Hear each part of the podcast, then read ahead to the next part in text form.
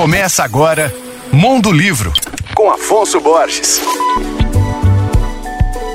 Olá, ouvintes da Alvorada FM. Um livro sobre ancestralidade, racismo e as profundas desigualdades que perpassam a sociedade brasileira. É disso que trata o Louças de Família, romance de estreia da poeta e tradutora Eliane Marques. A partir da morte da empregada doméstica Tia Eluma, a autora conta a trajetória dos antepassados dessa personagem que sempre serviram a famílias brancas e foram vítimas de preconceitos e injustiças. O cenário da narrativa é a fronteira entre Brasil e Uruguai.